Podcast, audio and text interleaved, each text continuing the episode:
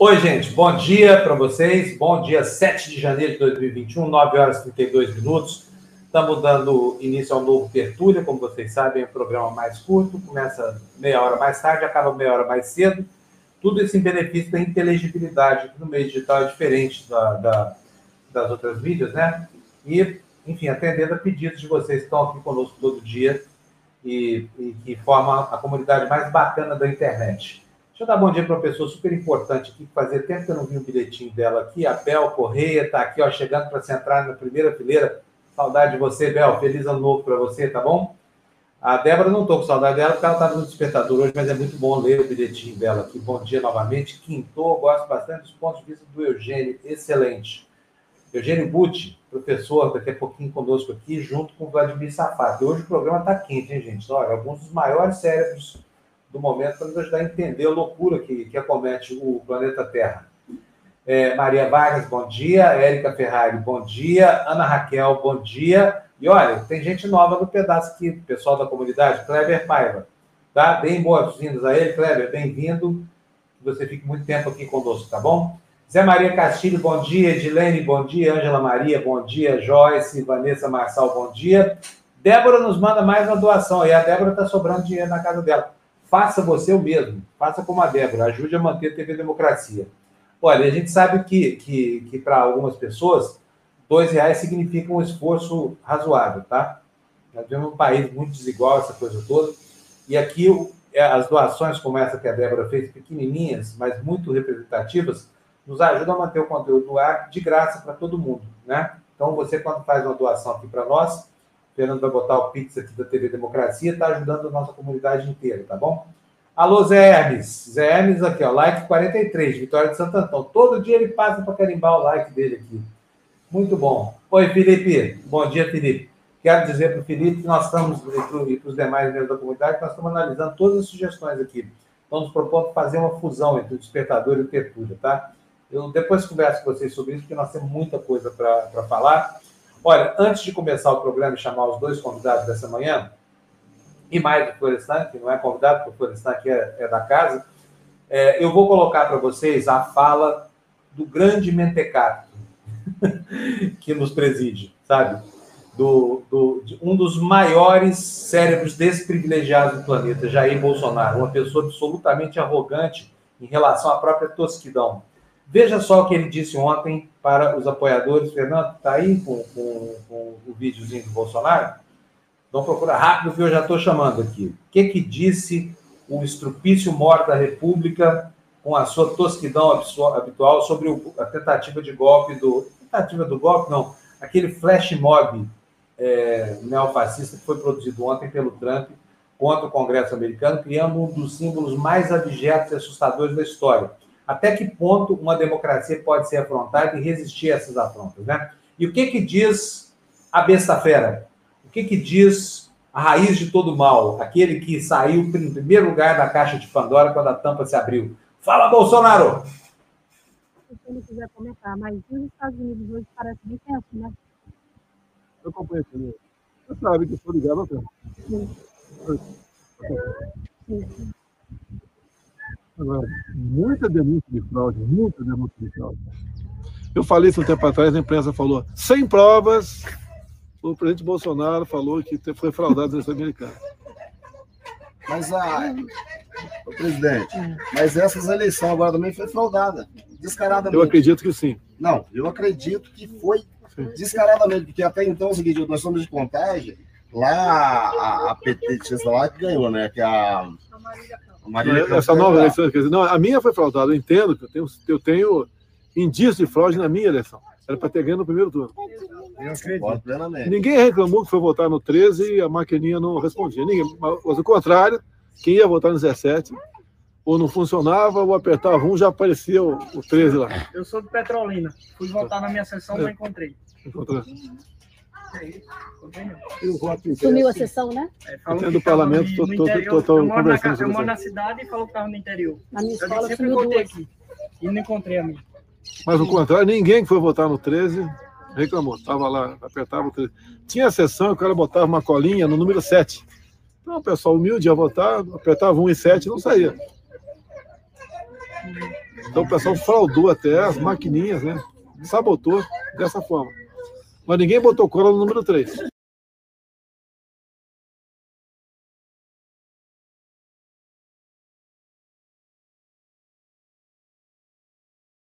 Fábio, tá sem áudio. Tá sem áudio. Desculpa, gente. Eu queria só dizer o seguinte: é mentira, é rigorosamente mentira tudo isso que o Bolsonaro fala nessa fala desastrosa dele aí, nessa manifestação desastrosa, porque ele jamais denunciou qualquer irregularidade nas eleições. Fica falando aí, feito pobre na chuva, nunca na vida apresentou qualquer um desses indícios que ele diz ter. Portanto, é só mais uma mentira. Já mentiu duas mil vezes. Aliás, nisso ele é mirim. Bolsonaro, assim, não é o melhor em ser o pior do mundo. Ele é o segundo melhor. Melhor que só o Trump mesmo.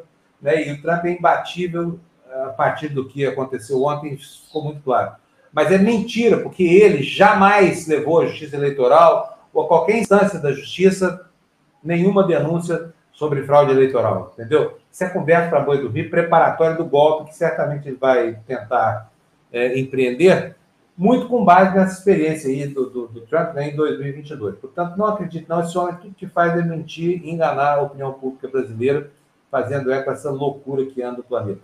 O Florestan já se apresentou, está aqui, falei que ele estava aqui. Só, só, fazer um comentário, Fábio. Claro, cada, vez, cada vez fica mais claro, né, e essa fala do Bolsonaro é reveladora, de que ele foi eleito num esquema montado pelo Bannon e pelo grupo do Trump. Eu, essa, essa, essa fala dele, todo mundo sabe que eu sou ligado no Trump. Né? E o, o modus operandi do, do Trump foi implantado aqui no Brasil. Fake news, mentiras, né? E se houve fraude na eleição de 2018, a fraude veio da campanha dele, que uh, esparramou milhões de fake news pelo WhatsApp, num esquema muito parecido ou igual o que o Trump utilizou para ser eleito presidente dos Estados Unidos. E aquilo foi um escândalo já, porque ele usou as redes sociais, Facebook, uh, Instagram, né, para denegrir a imagem da sua, do, da sua adversária, né, Hillary Clinton. Né? O Bolsonaro, já quando saiu o candidato em, em 2018, uh, já estava na conversa com o Trump. Ele vai até o fim com o Trump, porque ele é o representante do Trump, ele foi eleito pelo Trump. Eu não tenho a menor dúvida disso. Menor dúvida. Muito bem, Floresta.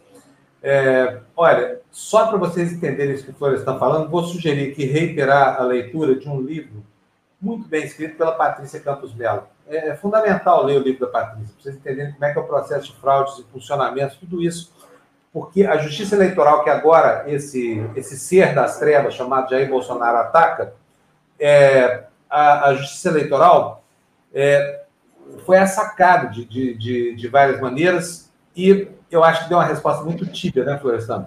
Porque todos os indícios levantados pela Patrícia foram rejeitados do cabo dos processos. Poderiam, inclusive, caçar a chapa do capitão dos infernos e, do vice dele aí. O, é, e não fizeram isso por conta das ameaças dos generais.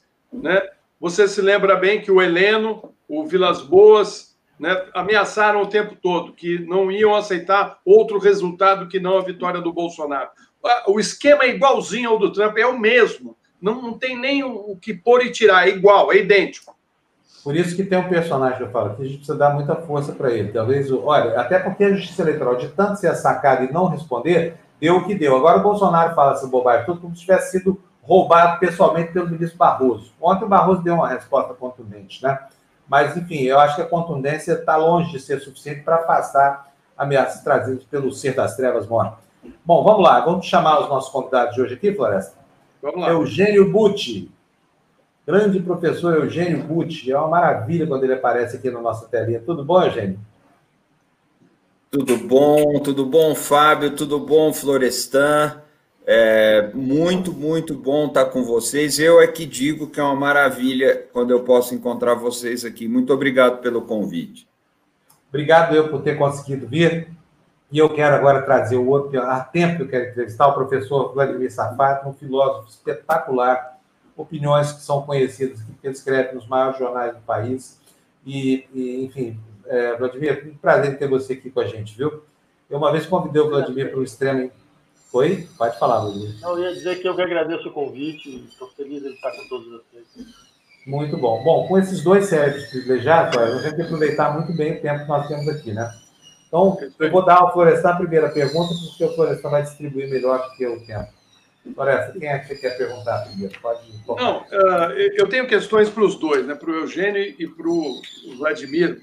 Uh, o Eugênio mais na área da, da, das fake news né? e da questão da utilização da internet, né? como é que uh, o Biden pode desmontar essa bomba que o Trump colocou não só nos Estados Unidos, mas no mundo todo, né? Que é a, a utilização da fake news, né, da manipulação uh, e da ampliação da mentira, né?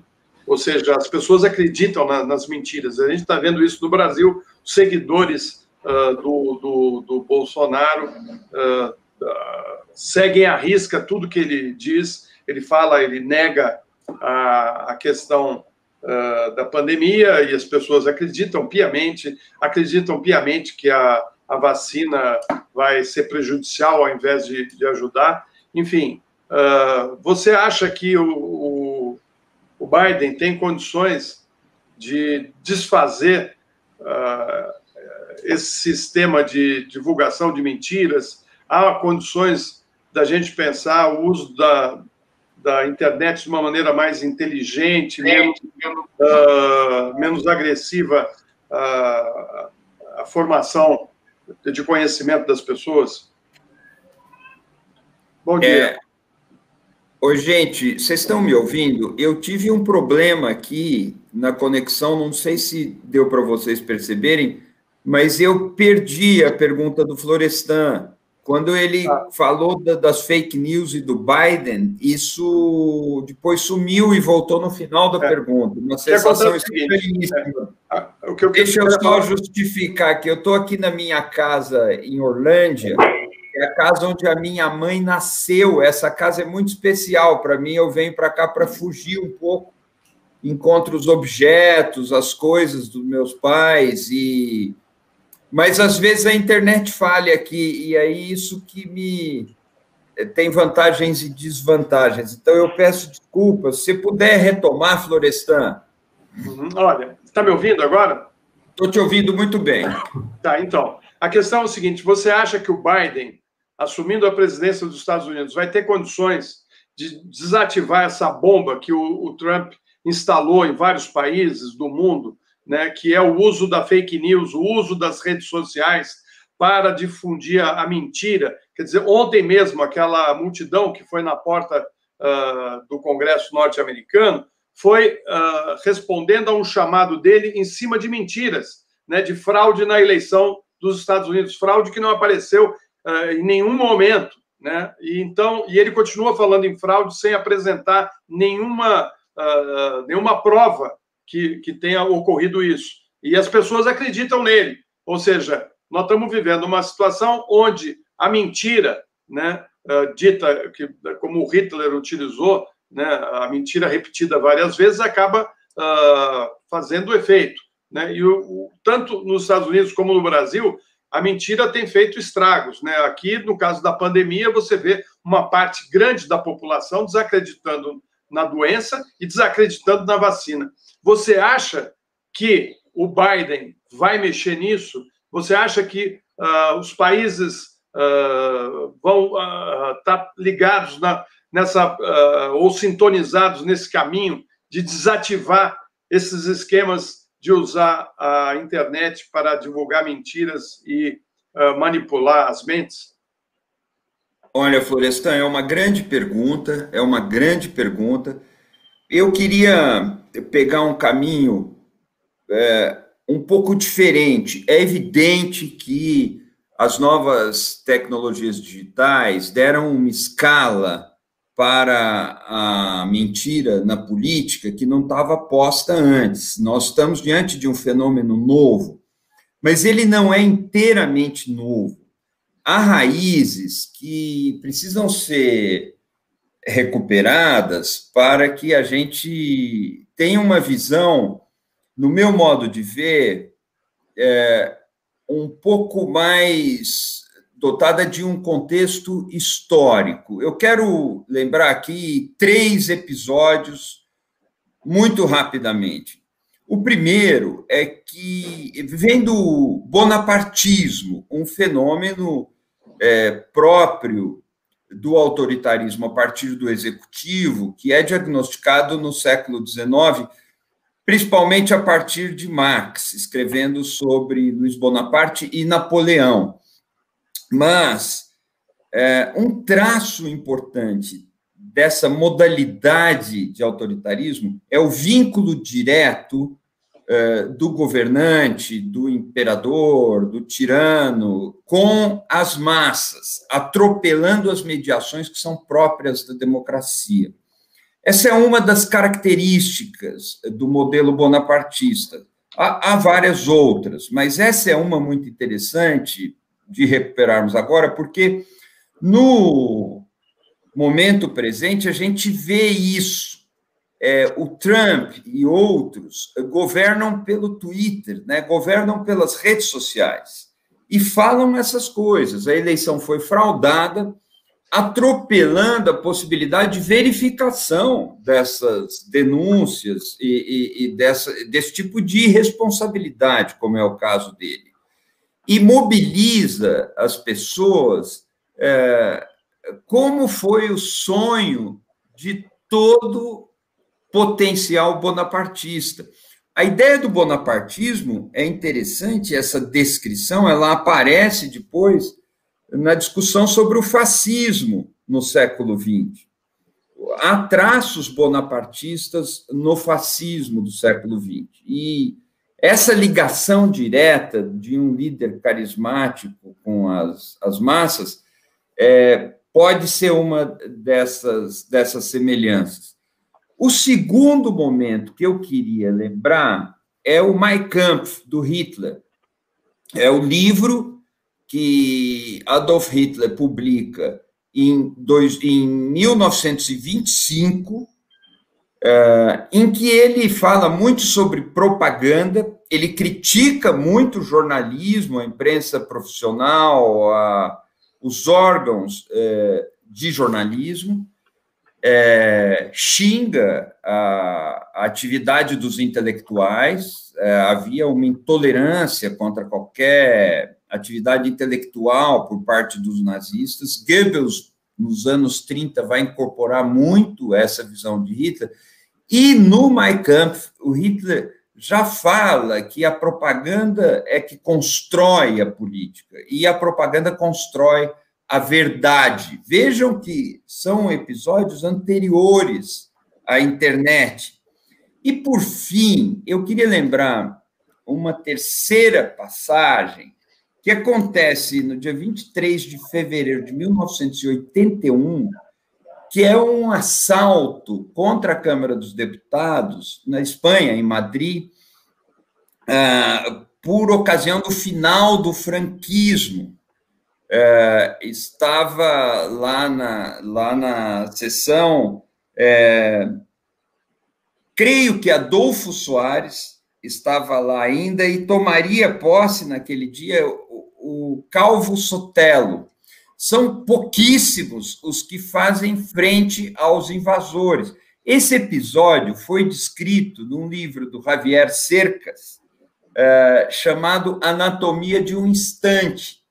Ele descreve tudo o que se passou a partir das imagens de TV que ficaram gravadas, porque aquele assalto virou um episódio de televisão e, e nesse sentido, me lembra muito o que aconteceu ontem em Washington. É, é como se Washington fosse um remake mal feito, de mau gosto, é, de outros episódios de regurgitações autoritárias, fascistas, é, intolerantes, é, com ameaça de armas, ontem houve uma, uma morte, que ainda precisa ser mais esclarecida, é, de sorte que o autoritarismo, o uso da mentira, a manipulação de ressentimentos das massas, é, são elementos que estão aí há muito tempo. A internet trouxe mecanismos para potencializar tudo isso. Sem dúvida, o fenômeno é novo, mas ele tem raízes é, em episódios anteriores. E em todos os episódios anteriores, em que nós vamos encontrar essas raízes, nós vamos encontrar também capítulos tristes, trágicos, melancólicos ou sombrios da história recente. São coisas que não podem ser repetidas e por isso não podem ser esquecidas. O episódio é, é, de ontem no Capitólio ele faz voltar um pouco desses traços mais retrógrados, mais regressivos e, e dá um bom panorama do que o Biden terá que enfrentar. Me parece, no entanto, que há uma vitória da política, mais do que tudo. Há uma vitória é, de aposta na via da política contra a via da ruptura, contra a via da violência é uma coisa que deveria nos fazer pensar um pouco mais. Quem está defendendo hoje a democracia americana? Não são as velhas elites dos Estados Unidos.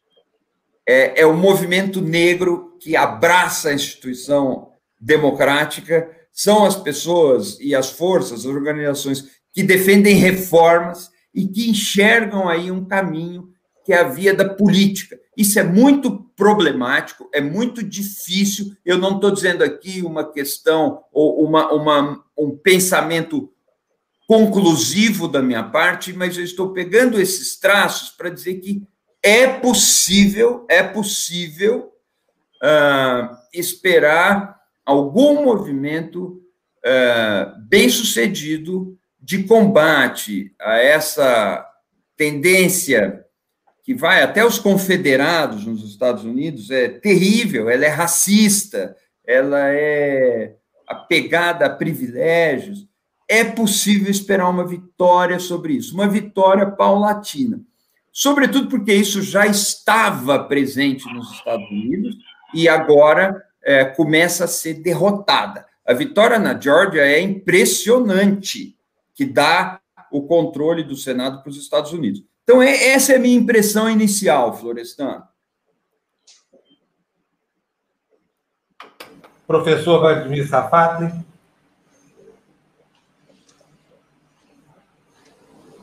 Você quer que eu continue fazendo pergunta, Fábio? Não, eu queria, eu queria ouvir o Vladimir sobre essas questões levantadas aqui pelo Eugênio. Uhum. Eu acho extremamente relevantes, assim, principalmente o fato positivo que pode dividir isso que não tinha me ocorrido.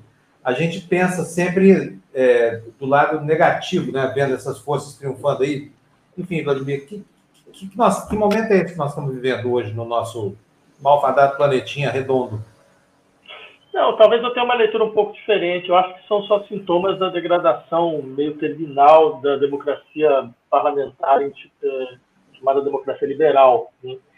E acho que esse, esse evento não é um evento isolado, uh, ele não, não é uma coisa que que vai desaparecer facilmente. Outras coisas dessa natureza vão, vão aparecer.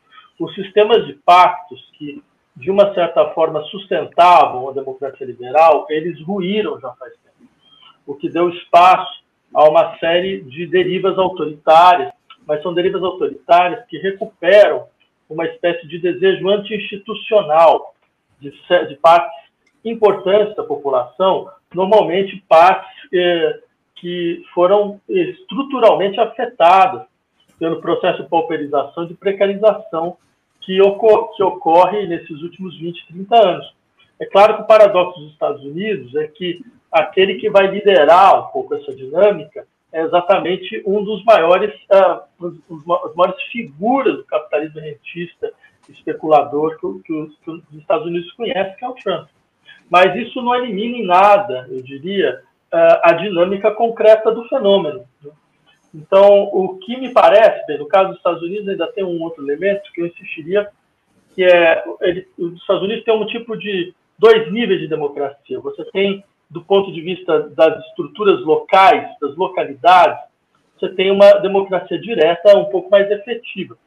Mas do ponto de vista estrutural, do funcionamento da estrutura da política norte-americana, você tem uma plutocracia. Né?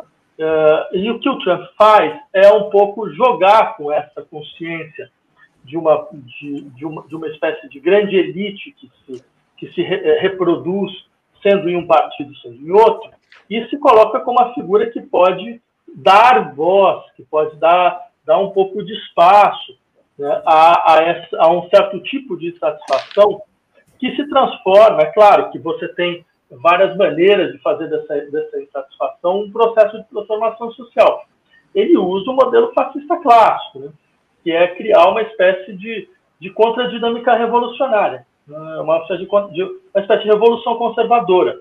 É uma dinâmica revolucionária efetiva, no sentido clássico do termo. Você tem insurreição, você tem povo no parlamento, certo? você tem invasão de, de, de, de, setores da população que se sentem completamente alijados do processo político. Só que é claro, como sempre dentro do fascismo, você tem uma recuperação conservadora dessa força.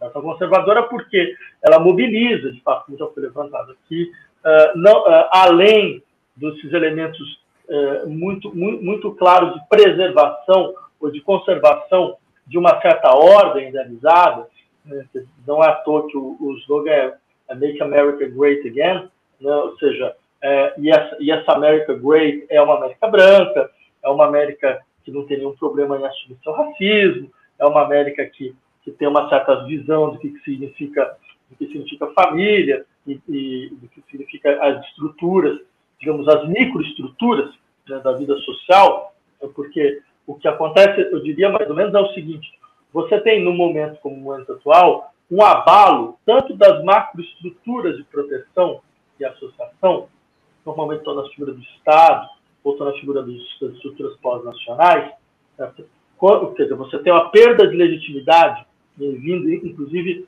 dessa, desse, desse modelo neoliberal de, de não fornecer essas macroestruturas nenhuma força para que ela possa realizar proteção social, caso do Covid é clássico aqui, você tem também uma desagregação das microestruturas devido, entre outras coisas, às modificações estruturais uh, que elas vão passando, ou seja, uma desagregação da, da, das, das, normatividades tradicionais do campo da sexualidade, da família. Então. então, o que acontece dentro de uma dinâmica dessa, é, uma, uma das, das respostas clássicas é uma dinâmica regressiva, é um processo regressivo. Você fala, não, não, é preservar isso. Né? E ele soube, ele associa então duas coisas, ele associa isso com, com uma um, uma insatisfação bruta brutal em relação, digamos, àquilo que, que, a, que a democracia liberal prometeu e não conseguiu realizar. Né? A todas as dinâmicas de, de enriquecimento das populações. Então, que, então ele, ele faz é um jogo bem, o jogo, o jogo é, é singular, porque ele faz esse jogo de eu represento a força contra as elites. Claro, ele é, ele é a figura mais clássica da elite, mas, ele, mas isso é uma, uma dinâmica que, que a gente percebe várias vezes, ou seja, uma certa, uma certa figura da elite do capital, ela consegue se descolar né, é, da reprodução clássica dos processos e ela começa a jogar esse papel de que não, na verdade eu sou eu sou aquele que vai tá, que é contrário, porque eu sou self-made man, eu sou o que se realizou é, é, por si mesmo. Bem, isso vem desde, se vocês quiserem uma matriz contemporânea, isso, isso o primeiro a mobilizar isso era o Berlusconi. Só que aí vem uma questão, né, uma segunda questão, que é, ficou muito claro que é, esse, esse processo já está num nível que as dinâmicas de violência elas já fazem parte do processo. Né? Foram quatro mortos, na, na, pelo menos segundo a imprensa até agora, nessa tentativa de invasão do Capitólio. Né? Uh, então você pode imaginar, outras coisas, o que seria no caso brasileiro, né? porque o modelo, é o modelo, o modelo brasileiro é esse. E, claro, ainda tem um elemento que é completamente desestruturador do caso brasileiro. Você tem o fator Forças Armadas, né, o que o Trump não tinha. Se tivesse, aí sim ia ser um caos completo. Né, é, mas aqui você tem o fator Forças Armadas. Certo? E você tem, como eu, te, como eu falei, como os Estados Unidos é uma democracia de dupla, de, de dupla estrutura, então você tem essas, loca, essas dinâmicas locais que acabam preservando, esse é fato, né? um tipo de força democrática, um tipo, um, tipo, um elemento democrático, que é claro, ele, ele se reduz a localidades, porque do ponto de vista estrutural, aquilo, aquilo é, na verdade, o, é simplesmente o, o regime, o, o, regime, o regime político do capital. Não tem mais, não tem nenhuma outra descrição. As leis de eleições são completamente farsescas. Esse ponto, ele até tem razão, né? mas é por outras razões. Né? A farsesta porque não tem nada, tem nada em jogo, a não ser alguma, a não ser uma certa gestão um pouco, um pouco menos bruta, um pouco menos brutal, né, do mesmo programa, do mesmo projeto, do mesmo, da mesma política exterior, do mesmo tudo. Né? Certíssimo. Uh, deixa eu ver aqui. Professor, é, bom, eu tenho uma, uma questão que me preocupa muito, é a capacidade de reprodução desses memes, desses símbolos que vão, vão se espalhando pelo mundo, que tem servido como técnica tática de organização da comunicação da extrema-direita com um proveito político muito grande. Nós já temos uma manifestação aqui, não sei se é a única, me parece que é a única manifestação de apoio ao, ao Trump no mundo, a do, do, do Bolsonaro, provavelmente, certamente já preparando o ambiente para discutir ou a derrota que virá, a julgar pela, pela, pela perda de popularidade, enfim, dos últimos tempos, ou para justificar qualquer outra coisa aí, nas suas intenções sempre golpistas do Bolsonaro. Quero saber o seguinte, como é que isso pode afetar a democracia no mundo? Começando pelo professor Vladimir Safato, depois eu queria ouvir o Eugênio também sobre isso. Eu acho que isso cria fissuras. É, eu só queria ah, complementar a tua pergunta, Fábio, uh, querendo saber se uh, existe a possibilidade do Trump fazer do Brasil uh, o seu ponto. Sombria. É, nesse momento, seu ponto que, que, de, de repercussão da, da, da, do plano dele de poder? Olha, Florestan, eu diria o seguinte: uh, primeiro, a gente não sabe muito qual vai ser o preço a pagar pelo Trump, né? Uh, que preço ele vai ter que pagar por isso?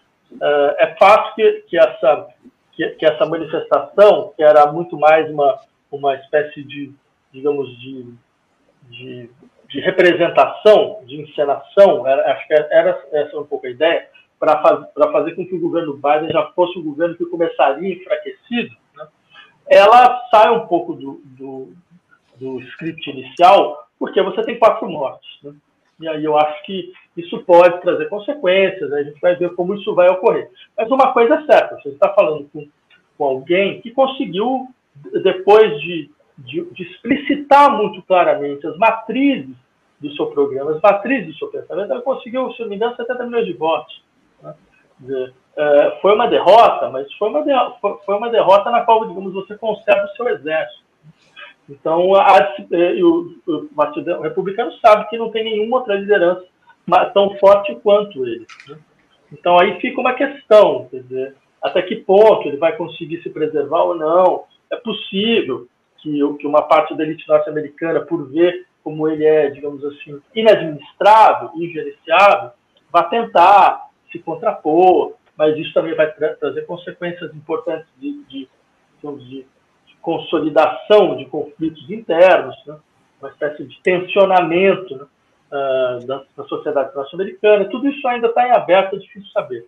Agora, uma coisa é clara no que diz respeito a nós, me parece, é que uh, o, o governo Bolsonaro ele é um governo ele é absolutamente uh, vinculado a esse tipo de programa mundial, até as últimas consequências. Né? Quer dizer, ele rifou né, é, a, a, sua irresponsabilidade uh, e o seu descompromisso absoluto para com o país é, tal, é tão evidente que, que qualquer pessoa que estivesse ocupando o lugar que esse senhor ocupa, tanto depois de uma eleição nos Estados Unidos, é um dos maiores parceiros econômicos do Brasil, ele com certeza não colocaria, digamos, a sua opinião a respeito do que deveria acontecer, ou, ou questionaria certo, o, o, processo eleitoral, qualquer coisa parecida, certo, é, sabendo que isso pode trazer consequências. Né? Pode trazer consequências para as relações bilaterais, pode trazer consequências econômicas, ou seja, ele joga. É, é, é quando se chega nesse nível, é porque a coisa está realmente séria. Entendeu? Quando o processo ideológico se descola do, do, do econômicos. Oi. Desculpa, deixa eu te interromper, porque chegou uma notícia aqui agora publicada pelo Correio Brasileiro que eu acho que enriquece esse debate. Eu queria colocar isso para vocês discutirem nesse tópico aqui da, da, da, do nosso assunto. Vou mostrar para vocês a manchete aqui. É uma manchete bastante assustadora. Vocês vão ficar espantados de, de ver o que está acontecendo já em função dessa. Olha só, está no Correio Brasiliense agora.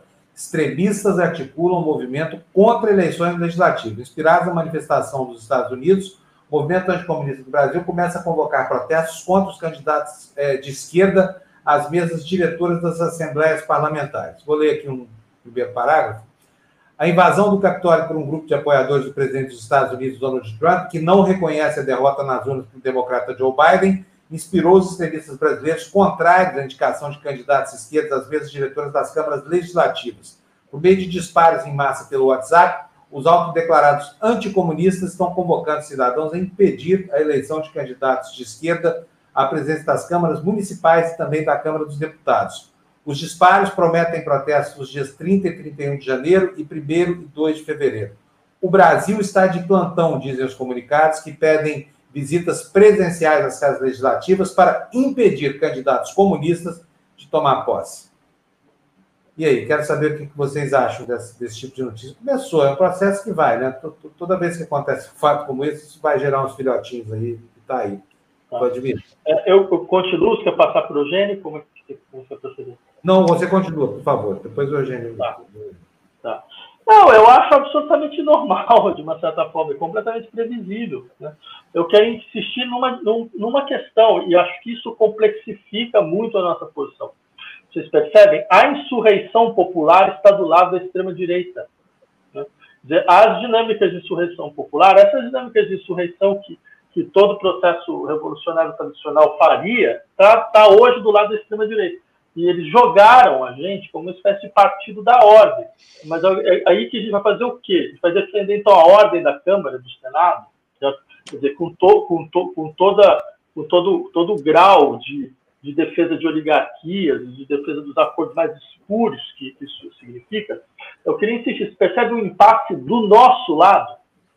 É, isso que eu acho mais, a, coisa, a coisa mais séria desse, dessa, dessa dinâmica. Eles, e porque é, é isso que eles fazem, é uma, é uma dinâmica sedutora.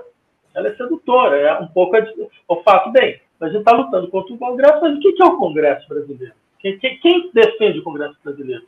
É, é, o governo é a instituição que garante a democracia. Mas qual democracia? Quem, que democracia realmente existiu nesse país? Entendeu? Desde a nova república? Certo? Uh, que tipo de estrutura oligárquica a gente está sendo obrigado a defender porque eles conseguiram ocupar um, esse tipo de espaço. Então, isso cria uma situação, eu diria, muito mais complicada, muito mais complicada. Porque não é só um discurso, olha, defesa das instituições democráticas contra os, os, os baderneiros. Bem, defesa da instituição democrática do baderneiro era o, que, era o que o governo falava contra a esquerda, né? há, há, há anos atrás, entendeu? Então, ou seja, eles, eles, eles, eles estão eles, mais uma vez, eles estão integrando, eles estão monopolizando um discurso anti-institucional que normalmente é o discurso das transformações. E era o discurso que pauta a política. Ele é o mais forte. Então isso mostra como isso não vai desaparecer daqui a uma semana. Cadê o Eugênio? O Eugênio está tomando café ali, gente? Eu, eu, eu fui pegar um chá. É uma coisa emergencial. Eugênio, e aí, você acha que, que esse, esse meme produzido pelo Trump vai gerar filhotinhos aqui entre nós ou não? Não, já está criando, já está criando. O...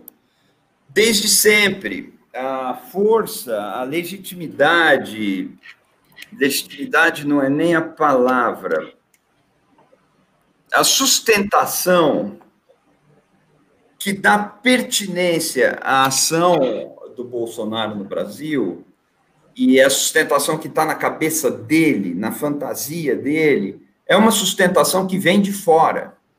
Eu concordo com o Vladimir quando ele fala que é, esse pacto que está no poder, no executivo, ele rifou completamente os compromissos com os brasileiros, com as pessoas uh, do Brasil, com a história do Brasil, uh, toda a coerência que é possível extrair das ações do Bolsonaro é, não encontra sustentação no que é autônomo e soberano do Brasil. Essa sustentação vem de fora, ela é exterior. Nesse sentido, é, nós podemos interpretar a figura do Bolsonaro como uma espécie de preposto ou como um governador de campo avançado, como eram os tiranos postos por Roma, pelo Império Romano, em terras estrangeiras. Não é uh, o interesse nacional, qualquer que seja o entendimento que tenhamos de interesse nacional, é, que preside as ações uh, das relações externas desse governo. E o desprezo manifesto pela vida dos brasileiros, em muitos momentos, também é, é uma expressão disso que nós podemos perceber com muita clareza. A ligação do presidente Bolsonaro com os Estados Unidos não é com os Estados Unidos, é com a figura do Trump nos Estados Unidos. É, creio que é a primeira vez no Brasil que nós temos, com tanta crueza, uma figura posta na presidência da República que faz uh, a diplomacia de forma personalizada não se trata de uma relação entre estados, mas de uma relação de submissão a uma pessoa, que é a pessoa do Trump. E isso continuou até agora é, de maneira patética. Então, sim, nós teremos esse efeito aqui, como já temos tido antes, como estamos é, tendo durante esse tempo todo. E o próprio Florestan colocou, é, de forma muito clara, no começo da nossa conversa, do papel dessa inteligência americana, inteligência no sentido mais cibernético, né? não é uma inteligência do espírito, mas é, é, dessa inteligência americana na eleição do Bolsonaro aqui no Brasil e da conformação dessas forças que aí estão. Isso, sem dúvida, está é, tá posto e teremos ainda efeitos disso. Mas eu quero insistir num ponto aqui, talvez aí o meu entendimento seja diferente do Vladimir, ou talvez seja apenas uma questão de ênfase. É, porque, sem dúvida, a democracia brasileira é, tem muito de farsa, muito de preservação é, de, uma, de um estado de privilégios. É uma democracia que não alcança a imensa maioria é, do povo brasileiro e tudo mais. E hoje nós estamos discutindo uma resistência ao, ao Bolsonaro na Câmara dos Deputados, na eleição da presidência da Câmara, com um candidato articulado por Rodrigo Maia, é, que não tem nenhuma é, relação com o movimento social, com. Enfim, é uma coisa muito desalentadora, muito desanimadora. É, existe esse traço na democracia, mas não há caminho fora da democracia. É, todo o, o trabalho político no Brasil é um trabalho de fortalecimento dos direitos, de expansão dos direitos e defesa dos direitos. Então, isso é algo que requer a nossa atenção e requer o nosso exame. É preciso tensionar as representações democráticas, é preciso expor e denunciar as, as mazelas, as farsas da democracia, avançando pela política e avançando pelos canais democráticos. Quem tem interesse na destruição completa do que nos resta é, de democracia, do pouco que construímos de democracia, quem tem interesse nessa destruição são as forças do fascismo hoje. Isso requer a nossa atenção também quando a gente pensa no que está acontecendo nos Estados Unidos. Vamos fazer uma recapitulação aqui muito rápida.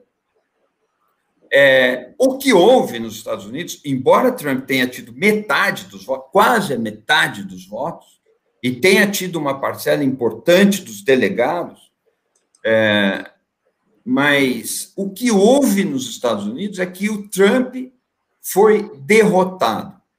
Ele sofre uma derrota, uma derrota incontestável.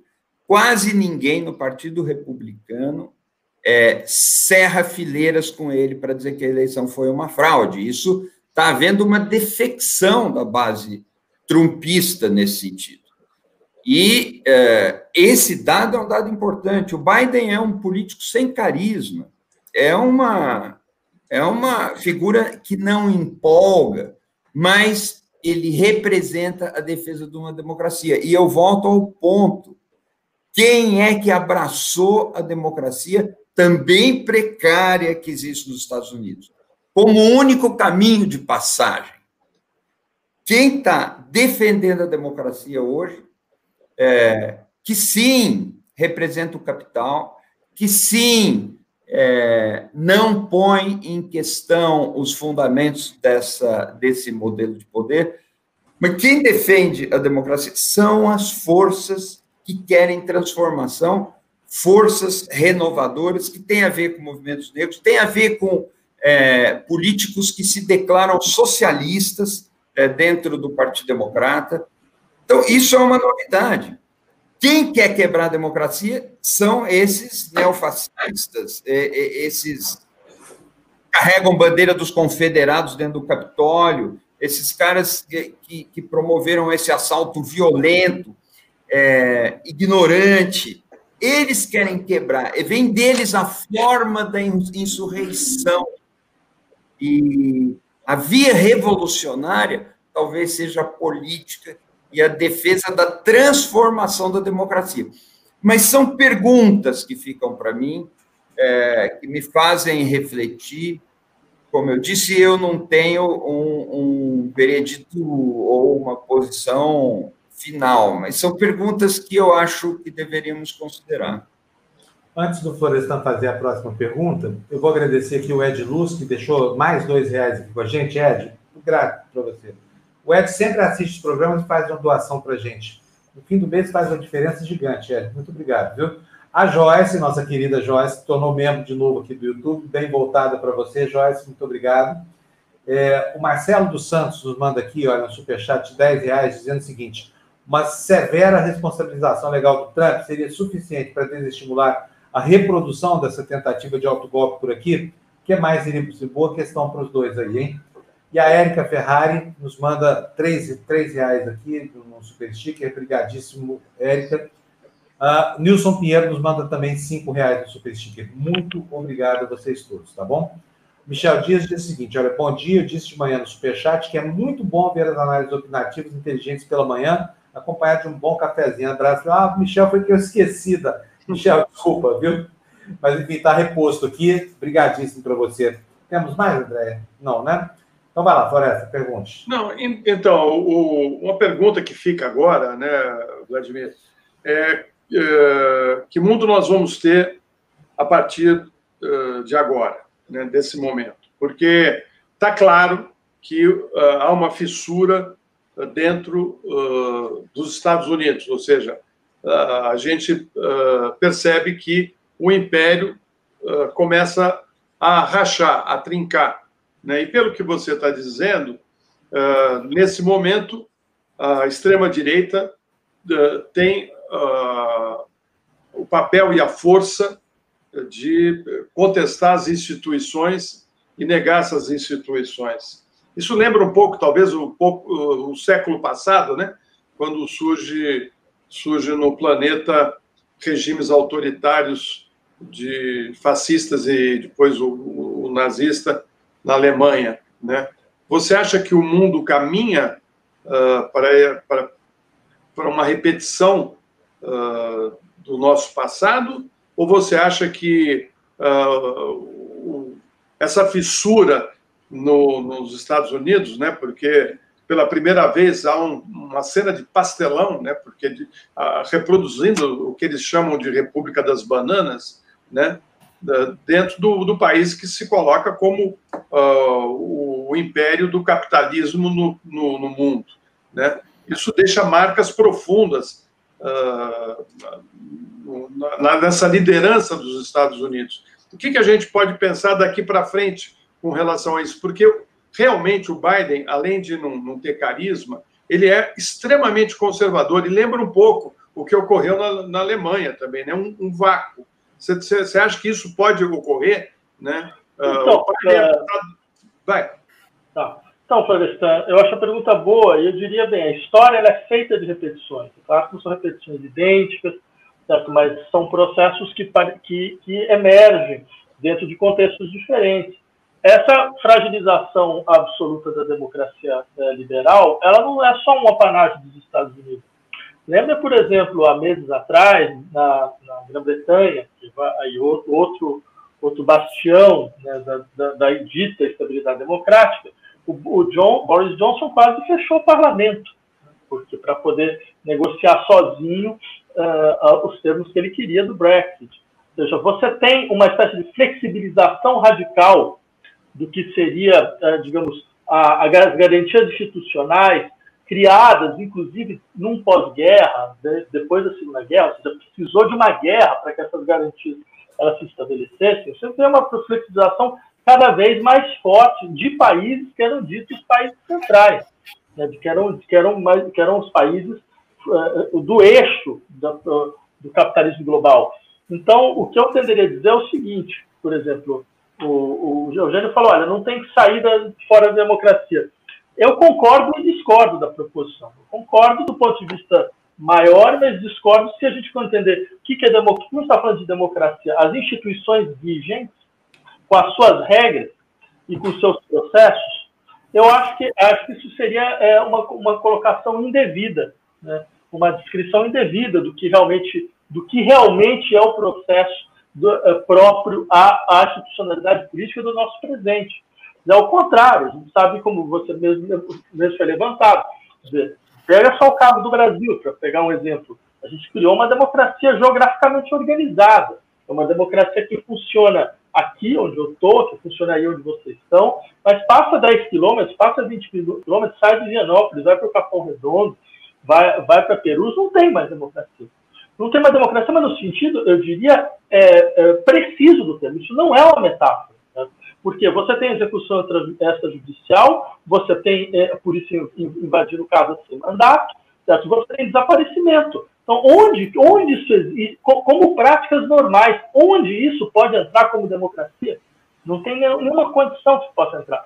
E que, o que sustenta isso é a institucionalidade atual. Então, o problema é exatamente esse. Só a extrema-direita, hoje, consegue vocalizar uma espécie de, de recusa dessa institucionalidade. Tá? Claro que com, aí com todo o horizonte que ela propõe, seja um governo, um governo digamos, autoritário, for, é, forte no sentido de concentrado na mão de um tipo de liderança, como a a gente viu, que preserva os interesses fundamentais uh, de, de, setores econômicos hegemônicos e, acima de tudo, acima de tudo, um governo que se organiza em nome da liberdade. Né? E isso não, é um detalhe, não é um detalhe. Tudo que o Trump fez e a mesma maneira, tudo que o Bolsonaro faz é em cima dessa ideia de que as liberdades individuais devem ser preservadas custo que custar. Veja que a gente veja a política dele na, na, na, pandemia. É sempre uma coisa assim, olha, o corpo é meu, eu decido o que eu faço. Se eu não quiser vacinar, eu não vacino, eu não vacino. Se eu não quiser usar uma máscara, eu não vacino. Ou seja, o corpo é minha propriedade. É minha propriedade. Quem pode me, quem pode me obrigar a fazer algo se, eu, se o corpo é minha, minha propriedade? Aí alguém pode dizer, não, mas veja bem, a liberdade sua termina onde termina onde a liberdade do outro. Mas a, a questão que eles colocam, diga-se passagem, não é uma questão estúpida. Né? É, ou seja, a questão de que, mas quem define o que, é o risco relevante ao outro? Quem? É o Estado? É um conjunto de cientistas que se colocam como, como, como, como oráculos? Certo? Então, você percebe? A gente poderia é, eu não estou fazendo a defesa deles, hipótese alguma, estou tentando insistir. De nada adianta fazer um tipo de crítica simplesmente deficitária do processo. Né? É importante entender quer dizer, o que, que eles procuram realizar para que a gente consiga, de fato, desmontar de verdade.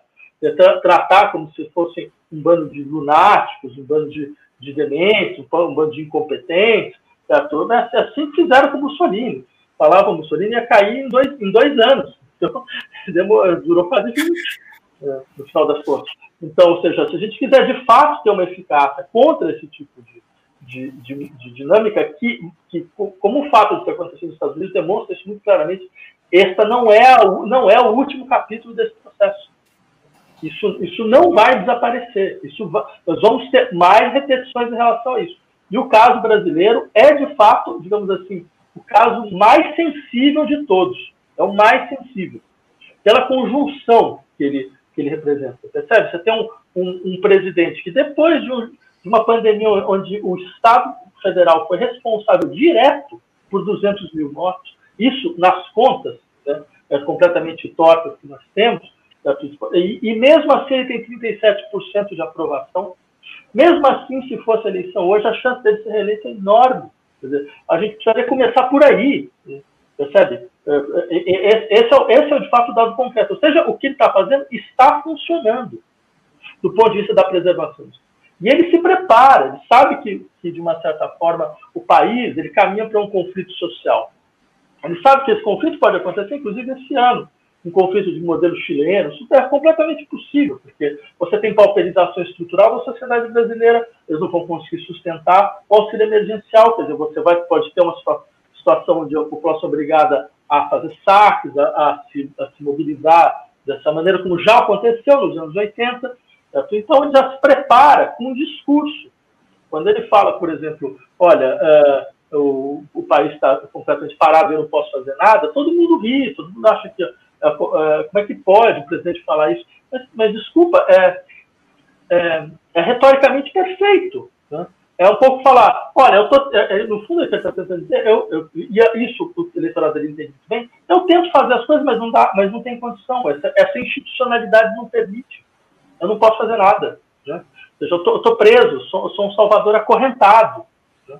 É, o, o, o, parlamento não deixa, o tribunal não deixa, a imprensa não deixa, partidos não deixam, eu fico aqui sozinho. Ou seja, eu preciso de vocês. Eu preciso de vocês do meu lado. Esse, esse é um modelo clássico e normalmente funciona, diga-se passagem. O que demonstra realmente a situação, digamos, absolutamente terminal que nós estamos. Olha, última pergunta do programa. Antes de fazer, eu preciso agradecer aqui a dona Miriam Moema Lopes, manda uns 50 reais. Ela faz doações super expressivas para a gente aqui. Eu não sei nem como eu agradeço. Quero retribuir com bastante informação, viu, dona Miriam? Agradecer também a, a, Juliana Campoy, que nos manda cinco é, francos suíços lá da Suíça.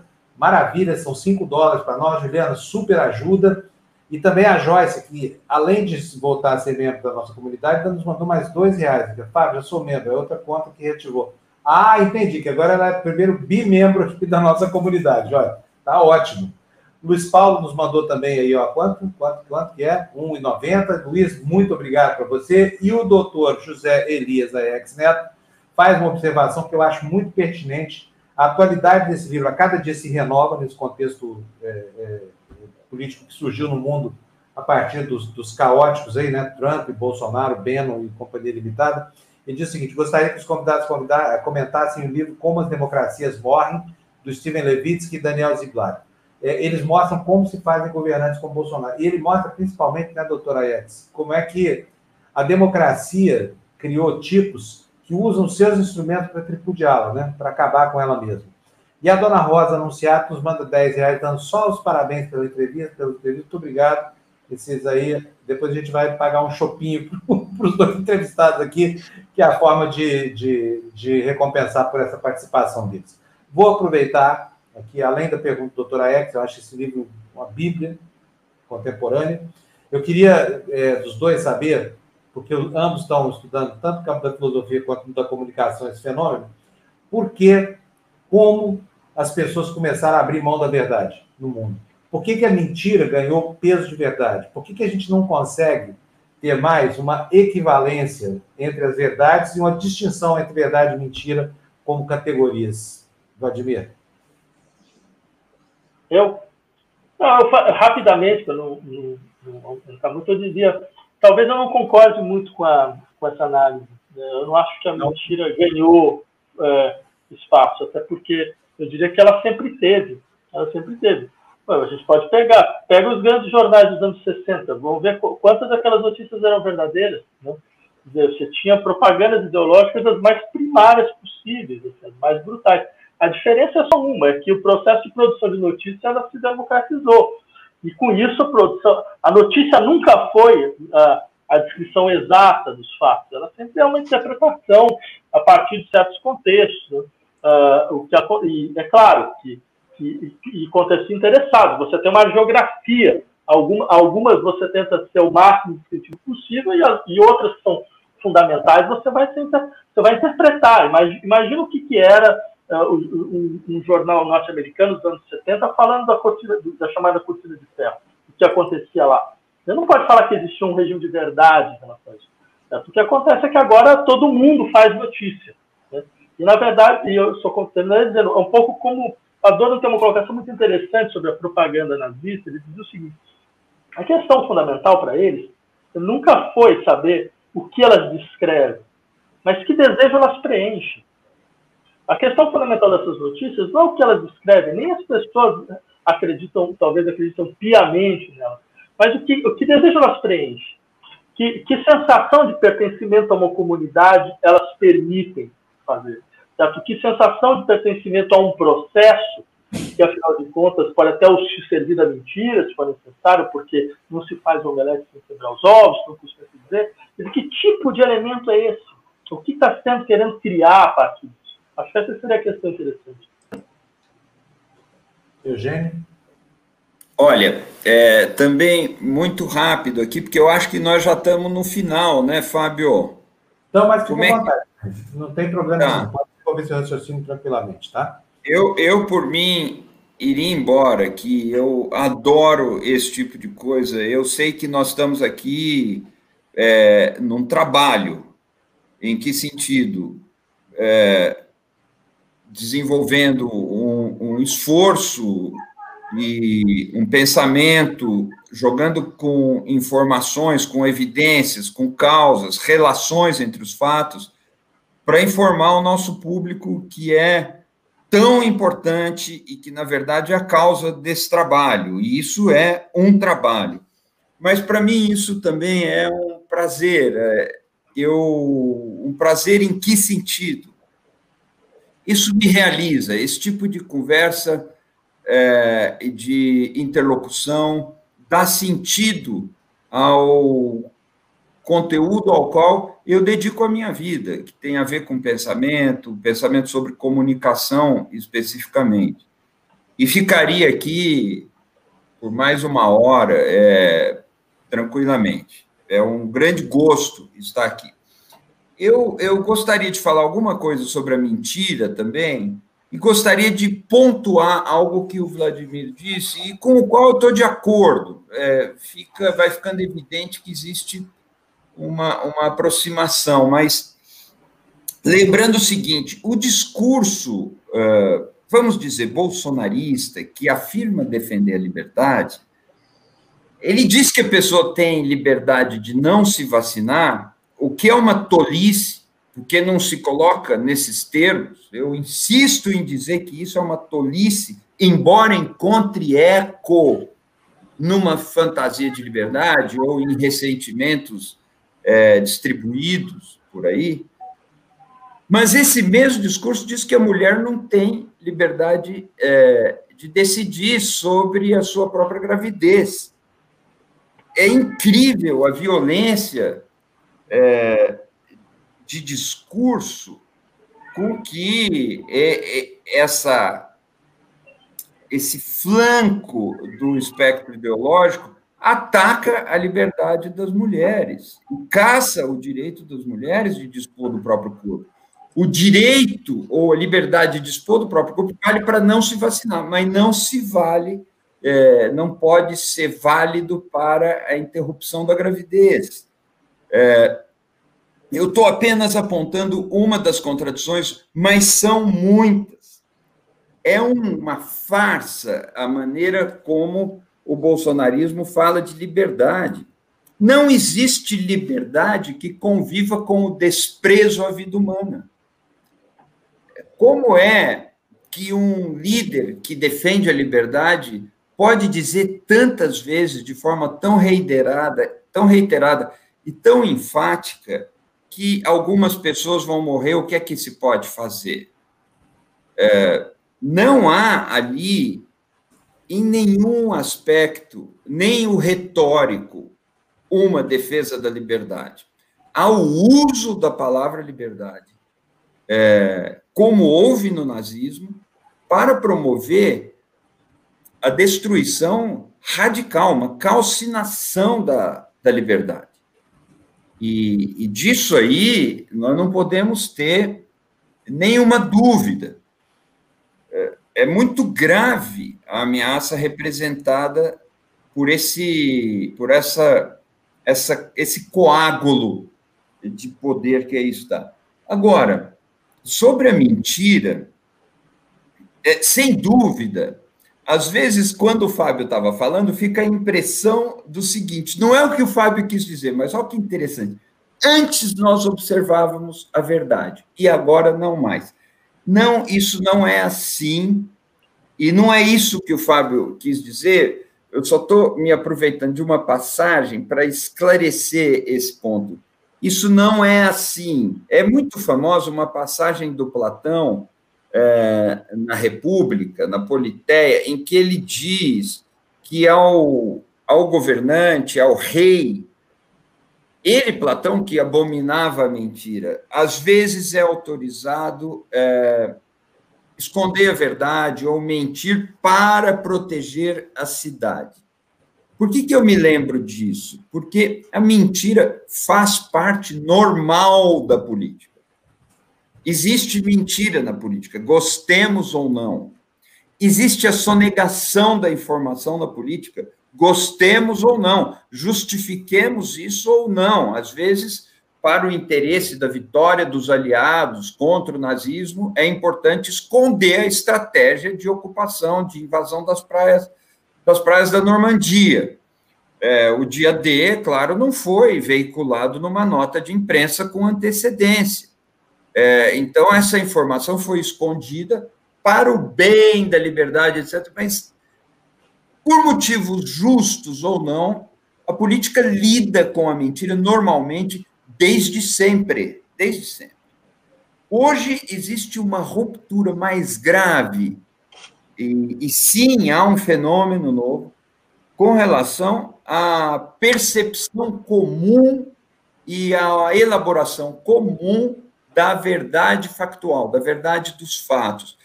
Isso aí, é, de fato, é, é, cria uma, um, um, desafio para a nossa compreensão e para o que vai colocar as pessoas numa vida comum, né? É, porque a, a própria democracia é tecida de mentiras, e, sobretudo, a democracia no Brasil. Existe uma verdade factual que sustenta o debate democrático, mas em torno disso há biombos de mentira. Falar em direitos universais no Brasil muitas vezes é uma mentira. Como é que a gente lida com isso? Isso não tem a ver com a internet, isso tem a ver com a nossa história. Então, eu, eu o, o meu caminho, pelo menos, é o de ampliação das bases da democracia. É uma tarefa longa, que já vem de muito tempo, que é de estabelecer caminhos de eficácia para os direitos humanos, inclusão de pessoas é, e eliminação das exclusões, eliminação das segregações, é, esse é o caminho. Eu acho que é por isso que o que aconteceu na Georgia, pelo menos, vamos ver, é, resulta de um processo longo de engajamento de eleitores negros no direito de voto, que lhes era sonegado de muitas formas diferentes. Essas pessoas entram na democracia, numa democracia que as excluía e modificam por dentro essa democracia, e isso foi um lance decisivo para estabelecer mais um freio para o fascismo que quer destruir a democracia. É mais ou menos assim que eu que eu enxergo, pelo menos. É claro que eu posso estar errado, sempre isso pode acontecer, mas é nessa perspectiva que eu enxergo. E eu também quero agradecer uma vez mais o Fábio, o Florestan, cumprimentá-los pela TV Democracia e, e deixar um outro grande abraço para esse nosso mestre, que é o Vladimir Safato. Gente, eu só posso agradecer aos dois. Foi muito legal ter vocês dois juntos aqui ainda. Já seria um privilégio ter qualquer um dos dois. Os dois juntos, então, é muito melhor. Estão vendo aqui, ó, aqui na, na, na, na nossa galeria aqui de comentários. Só elogios para vocês. Quero agradecer demais. Queria mais disso, tá bom? Vladimir, eu fiquei devendo para você é, o convite para o Extrema Imprensa, que é um programa bissexto aqui. Foi ao ar algumas vezes, depois nunca mais foi. Eu e o Florestan que fazemos. Nós vamos retomar aquilo e refazer o convite a você. Não houve mais entrevista depois daquilo, tá? E Maravilha. Eugênio está sempre com a gente aqui. É, eu queria mais Eugênio. Infelizmente, não, não dá para manipular o tempo das pessoas assim, né, Eugênio? Agora, eu adorei a casa da sua mãe aí. E eu quero dizer o seguinte: Orlândia, eu sou de Uberlândia, né? Capital da região metropolitana da Grande Orlândia. Orlando era uma cidade, quando a gente passava por ela na, na, na Via Anguera, indo ou voltando, era sempre sinal de que alguma coisa estava acontecendo. Ou você estava começando o fim do caminho para São Paulo, ou estava começando o fim do caminho para Uberlândia. Então sempre era um alento passar por aí, viu? Aproveita aí. Estou vendo aí as coleções aí, os livros que a sua mãe leu para você na sua infância, os contos dos irmãos Green e tudo mais. A biblioteca é parecida com a da minha mãe, lá em Uberlândia. Tchau para você. Só quer, só quer dizer uma coisa, Fábio que uh, eu sou muito amigo do, do, Eugênio e tenho uma admiração enorme pelo Vladimir. E queria dizer para o Vladimir que quando eu escuto ele falar, eu lembro muito do meu pai. Uh, acho que há uma convergência de pensamento, do seu pensamento com o do meu pai. Em muitos momentos eu vejo o meu pai falando uh, na sua fala e eu fico até emocionado porque eu acho que, que você reproduz um pouco do que o Florestan diria hoje. E, então, é um prazer duplo falar com você. Para mim é uma grande felicidade ouvir isso, porque você sabe, o seu pai, o Florestan, foi o mestre de todos nós. Foi leitura obrigatória nossa para que a gente pudesse pensar melhor o Brasil. Espero mesmo, assim, com muito, muita vontade, que os textos dele circulem mais nesse momento. Acho que é um momento decisivo para que a gente recupere essa tradição crítica que nos faz já há décadas. Valeu. Um abraço, gente. Um abração. Obrigado. Até ó, tem um fura-bolha, hein, Fábio? É verdade, tem um fura-bolha. Gessé Souza, Eduardo Moreira, Gala Jiménez e Fábio Panunzio. Exatamente. E nós estamos aqui é, convidando algumas pessoas para nos orientar. Florestan, antes de terminar o programa, deixa eu mostrar para você a Carmencita Corso, minha amiga lá de, de Brasília, que eu adoraria que estivesse aqui conosco, é, mandou para a gente algumas coisas aqui. Você falou, não, isso aqui foi o próprio Florestan que mandou, uma análise aí, está tá, tá no G1, uma análise do, do Stephen Levitsky, Levitsky, né, que é o do Como as Democracias Morrem, é, vou ler aqui para vocês um trechinho. Eu, eu, gosto de tudo que esse cara escreve, viu? Tudo, tudo, tudo. Mas, enfim, está aqui no intertítulo, olha, para o professor de governabilidade da Universidade de Harvard, aí é raro o nome dele, não podia ser perfeito, mas pelo menos foram ouvidos. Stephen Levitsky, a invasão do Congresso foi uma resposta a quatro anos de descrédito e deslegitimação da democracia por parte do Partido Republicano e do Trump. Um acontecimento que não se via nos Estados Unidos desde o século XIX, né? Então está aí a posição do, do, do Levitsky, observador atento, né? E está lá junto no... do primeiro plano da, da, da cena, né, Floresta? O que nos deixa preocupado, porque o nosso capitão aqui uh, marcha junto com o nosso exército, né? Com as forças armadas. Olha, aqui tem, tem a da Carmencita também. Eu prometi que eu ia mostrar, vou mostrar aqui. Ah, onde é que está aqui, meu Deus do céu? Onde é que está isso aqui? Está aqui no Twitter. Olha só o que a direita está fazendo. Você sabe, né, Floresta, que cortaram as contas do Trump no Facebook e no Twitter ontem. O imbecil lá ficou falando sozinho. Por quê? Porque ia colocando fogo no próprio país. Então, eh, cortaram esse canal de comunicação tão eficiente aí, pelo qual ele manipula lá os, os 40% de fanáticos da, da, da opinião pública americana em seu benefício, né, os antidemocratas. Mas olha, olha só a resposta da direita Isso aí é um cara que chama Descortinando, é um, é um Twitter desses aí, nazistas, né? Saiam do Twitter, parem de usar e dar poder a quem não respeita a sua liberdade. Liberdade de, de acabar com a democracia, que esse cara está falando, tá? Vá para o Parler, Book e qualquer outro lugar que garanta sua liberdade de expressão. Se a direita só ficar reclamando no Twitter, nada vai mudar. Então, gente, desinfeta o Twitter, sabe? Sabe, vai lá para o tal do Patriarbook, vai lá, vocês ficam lá chorando, vocês deixam a gente livre. Eu concordo com isso aqui, viu, Descortinando? Vai lá.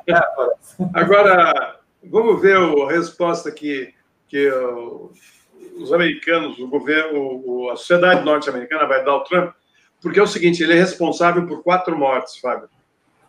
Ah, ele, ele que incentivou a invasão e quatro pessoas morreram e ele é responsável pela invasão e pelas mortes. E uh, deveria pagar por isso. Talvez seja uh, uma boa medida né, ele ser afastado e sofrer um processo rápido de impeachment e responder na justiça. Aliás, ele vai ter que responder muitos, por muitas questões né, na justiça. Mas eu acho que tem que ser dado um exemplo. Inclusive, espero que o Biden, o Sanders, a Angela Davis se preocupem um pouco com o Brasil, olhem para o Brasil para evitar que isso ocorra daqui dois anos no nosso país, né? Ou seja, enfrentar o fascismo aqui também, e o governo americano pode ter um papel importante para tirar a América Latina desse uh, hall uh, de extrema-direita que está uh, se implantando em vários países aqui do, do, da nossa região. É, Floresta, sobre isso, assim, tem uma sensação que me incomoda muito, que a gente sempre discute sobre, sobre essas questões no plano da política, né? Como se um movimento como esse, de sedição, claro, um movimento golpista, claro, como esse, pudesse ser tratado só no campo da articulação política, e não pode alguma coisa tem que acontecer para essa gente. Não é possível que. Não, então, por isso que eu acho. Acho que as pessoas que invadiram, muitas, vão ter que responder na justiça. E o Trump também. Né? E, é, e, o Trump, tem que ser... Trump, exatamente, sedição, conspiração, tem um monte de crimes aí. É. E, e para que não fique pairando o ar, sabe que é uma, é, uma, é uma coisa que nos acomete, a impressão de que o tabuleiro de xadrez da política vai resolver todas essas questões. Não vai. Tem lei para isso, essa lei precisa ser cumprida. Nos Estados Unidos, no Brasil, em qualquer lugar do mundo. A democracia é uma grande conquista da cultura ocidental, ela precisa ser valorizada, ela não pode ser atacada de uma forma tão vil, covarde, abjeta como essa, com instrumentos de manipulação da opinião pública que são completamente condenáveis e, e antiéticos. Então, Agora, a gente eu, espera que isso. Fala, eu achei, Fábio, que o.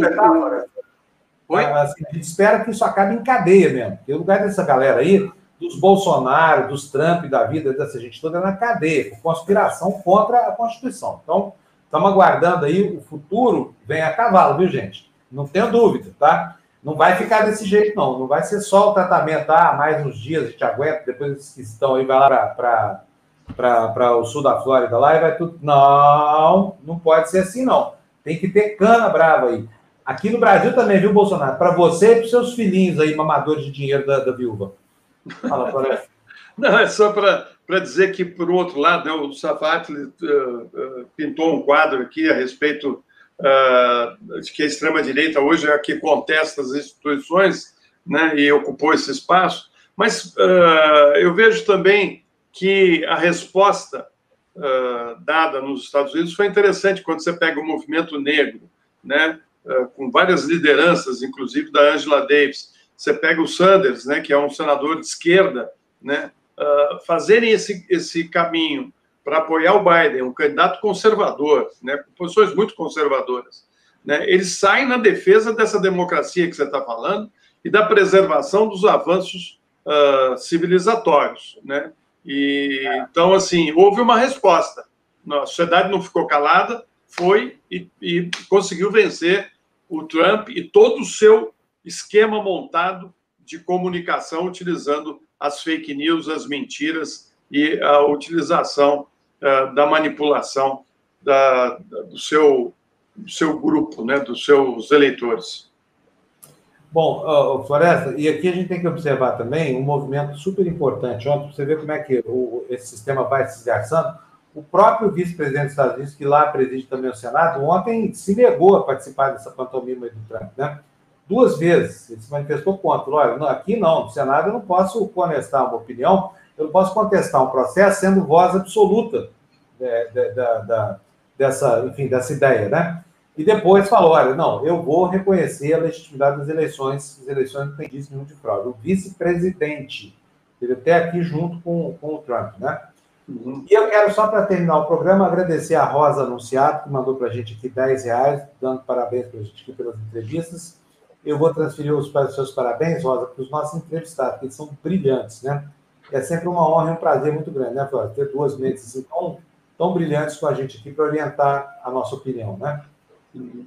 Não, foi ótimo o programa e uh, acho que a TV Democracia está de parabéns porque ela amplia a discussão, amplia uh, a maneira de se fazer jornalismo com reflexão, né, e uma reflexão uh, que leva em consideração o conhecimento e o saber, né, o que o que é fundamental no Brasil de hoje, porque inclusive dá um pouco de instrumental para as pessoas que acompanham aqui a TV Democracia uh, poder debater em casa com os amigos uh, essas questões que estão uh, nos afligindo hoje, né? poder ouvir o, Vladimir, o Eugênio Butch, né? Agrega muito e é muito importante que as pessoas se apoderem desse conhecimento para saber como defender os nossos interesses que estão em jogo. Florestan, quero que você mesmo leia essa mensagem do Marcos Tabeira, que nos mandou 20 reais, eu já vou agradecendo aqui, porque acho que você vai gostar do que ele escreveu. Não li os livros do Florestan Fernandes, o pai, mas concordo com o Júnior. Os textos de Vladimir Safatli na... Não me, na... não me lembram bem os textos brilhantes do Florestan Pai na Folha de São Paulo nos anos 80. É, então, esse... Você está dizendo que os textos do Saflat lembram bem os textos é, do É, é isso aí. É isso, é, né? Então, acho que tinha um na a mais aí, e na realidade, é. é verdade, é isso mesmo. É isso aí. Muito obrigado, então, Marcos. A Joyce pergunta, cadê a Oliveira? Luco, ô, ô, Joyce, com essa reformulação, o programa não tem mais espaço para nós. Estamos criando uma alternativa. A Lu é espetacular, nós queremos ela demais aqui com a gente, tá? e nós vamos criar outras alternativas. Daqui a uns dias a gente vai anunciar isso aqui para vocês, mas esses talentos nós não vamos perder, tá bom? A única coisa que a gente não tem mais aqui é como manter é, comentaristas pagos, infelizmente, porque o dinheiro não sobra, tá? Apesar de toda a generosidade de vocês, né, Floresta? Fábio, quero dizer e lembrar as pessoas que estão aqui nos acompanhando que o Gessé está louco para falar hoje. Já mandou vários, várias mensagens lá no nosso grupo. Está com saudade do programa, o Eduardo também e a Carla, que deve estar trazendo muita informação lá da, da linha de frente do, do jornalismo do El País. Hoje o programa realmente vai valer a pena. Né? Você pode ir lá fazer seu prato de comida, ir para frente do seu computador ou ligar seu celular e acompanhar na hora do almoço o Fura Bolha de hoje, que vai estar sensacional. Olha, aqui, ó, a, a Maria Bate está dizendo que teve democracia, arrasou. Obrigado, Maria. E aqui, Floresta, ó, o Marcos Taveira está fazendo a correção naquele trechinho da mensagem dele. Eu vou ler de novo com essa correção aqui, Isso. tá bom? Ele merece. Vamos lá. É. Não li os livros de Florestan Fernandes Pai, não li os livros, mas concordo com o Júnior. Os textos do Vladimir Safato nos lembram bem os textos do brilhante Florestan Pai na Folha de São Paulo nos anos 80. Ou seja, ele não leu os livros, mas lê as colunas do seu pai e se lembra delas até hoje, tão marcante que foram, viu, Flávio? O Marcos, sabe contar uma história interessante para você. Eu trabalhei na Manchete, apresentava o Jornal da Manchete uma época e eu estava entrando no, no prédio da Manchete, lá no Russell, ali na, no Flamengo, na Praia do Flamengo, e um porteiro, um senhor negro que ficava ali na, na portaria, uh, ele uh, parou e falou assim, oh, desculpe te uh, parar aqui, mas eu queria, faz tempo estou querendo falar uma coisa para você e tal. Eu falei, pois não, né? Ele falou, não, sabe o que, que é? É que eu leio os seus artigos né, no Jornal do Brasil e queria dizer que eu concordo com eles, adoro os seus textos. Eu falei assim, olha, desculpe, mas acho que você está falando do meu pai. Meu pai é que tem a coluna no Jornal do Brasil e tal. Né? Mas foi muito interessante eu ver né, um, um, um porteiro né, um homem simples lendo um, um intelectual né, do, do, do, do porte do Florestan Fernandes Eu falei, depois contei essa história para meu pai, ele ficou todo feliz né, de saber que o, o porteiro estava lendo os textos dele do JB. É, e a gente aqui em São Paulo lia os textos dele na Folha. Bons tempos da Folha de São Paulo. Muito bom. Olha, Floresta, eu preciso agradecer você também, porque o Florestan, quando viu os entrevistados, ele mesmo se propôs a participar do programa, ajudou demais aqui com as opiniões espetaculares dele, né? com as perguntas inteligentes e com o companheirismo dele aqui, sempre me apoiando aqui. Tudo que eu peço, preciso, faço, está lá, Florestan Fernandes firme junto comigo. Vamos lá, juntos. Até daqui a pouco. Então, olha, temos um encontro meio-dia, né? Meio-dia estamos de volta aqui, nós, nós os, os três mosqueteiros, são cinco, porque o, o, o, o, do livro são quatro, e eles chamam três, então aqui também são três, tá bom? Eu, Florestan, Gessé, Eduardo, Carla Jiménez, e tem surpresa que nós temos ter dois entrevistados aqui, e também a participação, se der tudo certo, do Jamil Chat, no Furagora de hoje, tá bom? Oba. Vamos lá, meio-dia aqui em ponta, hein? Tomar um cafezinho. Até já. Vamos tomar um café e voltamos. Tchau, gente. Obrigado por tudo.